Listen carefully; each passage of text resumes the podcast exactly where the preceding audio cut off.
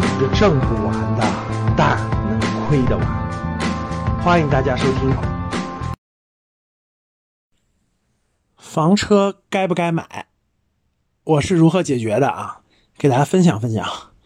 昨天呢，我去参加了一下北京的房车展。北京房车展呢是每年有两次，啊，春季一次，秋季一次。这次是春季的嘛？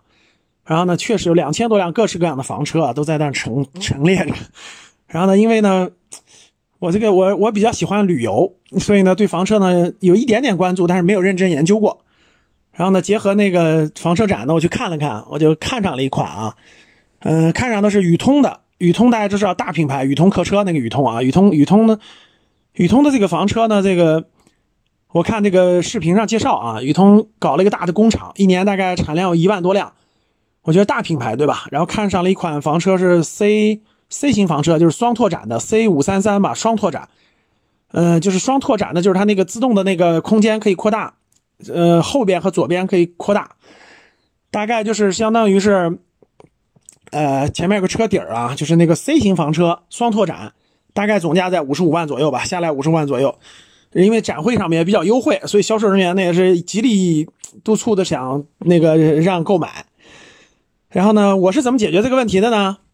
我确实也有意向啊，然后呢，我我以下三点给给大家分享分享我决策这个事情的过程啊。第一个就是我有个习惯，就如果是大额花费，大额花费超过十万块钱啊，十万块钱以内这种的小额花费啊，几千块钱、几万块钱，我觉得当下就可以做决定。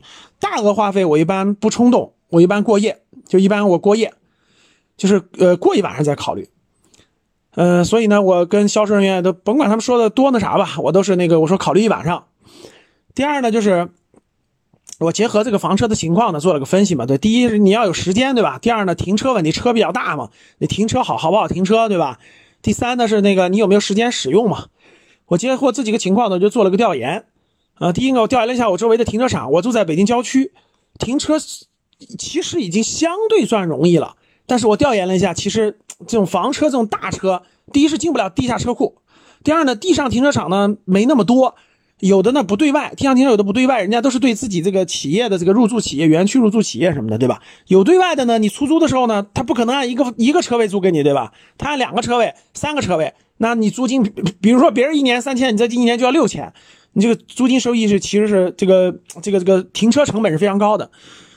第二呢，就是呃认真分析了一下呢，比如说你带房车出去嘛，对吧？老人的时间、孩子的时间、我的时间，对吧？三方面时间的考虑。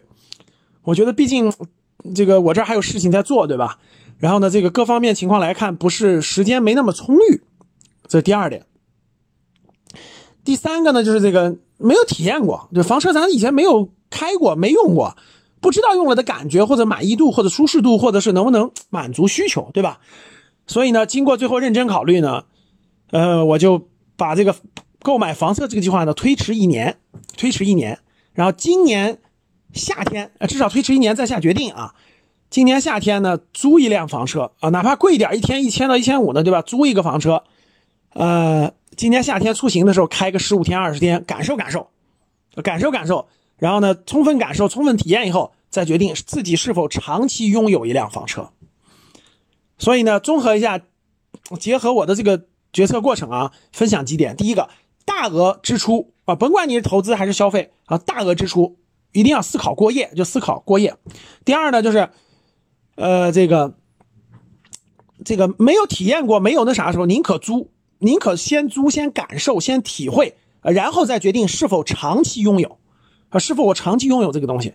第三个就是，呃，充分考虑它的使用成本和它的这个使用时间，就你有没有时间使用它？一年你是有几次，还是一年这个时间很短，对吧？一次都没有，还是这个每次使用的时间多长？充分考虑你是否能把它价值，哎，这个这个充分使用。所以结合这几点呢，我就做出了我的决定啊，先一年体验，先租先体验的方式，然后呢，呃，明年再做决定自己是否长期拥有。啊，这是我一个决策房车该不该买的这个过程，供大家参考吧。互通有无。今天的节目就到这里吧。如果你想系统学习财商知识，提升自己的理财能力，领取免费学习的课件，请添加班主任。